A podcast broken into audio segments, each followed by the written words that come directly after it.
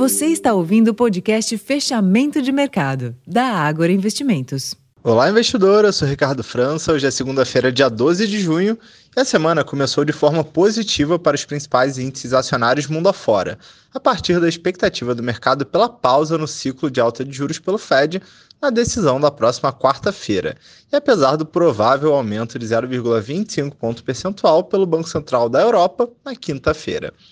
Além das importantes decisões de política monetária, os próximos dias também trarão a leitura de índices de inflação nos Estados Unidos, com previsão de desaceleração, e também na Europa.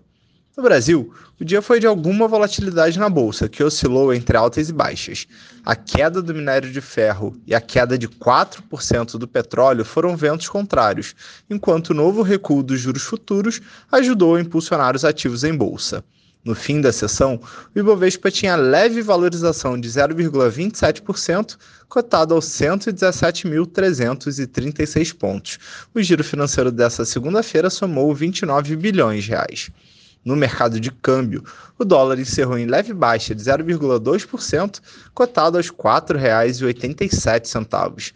Em termos de agenda econômica, amanhã será divulgado no Brasil a pesquisa industrial mensal regional e o nono levantamento da safra de grãos pela Conab. Nos Estados Unidos, destaque para o índice de preços ao consumidor, referente ao mês de maio, e na Europa sai o índice de sentimento econômico.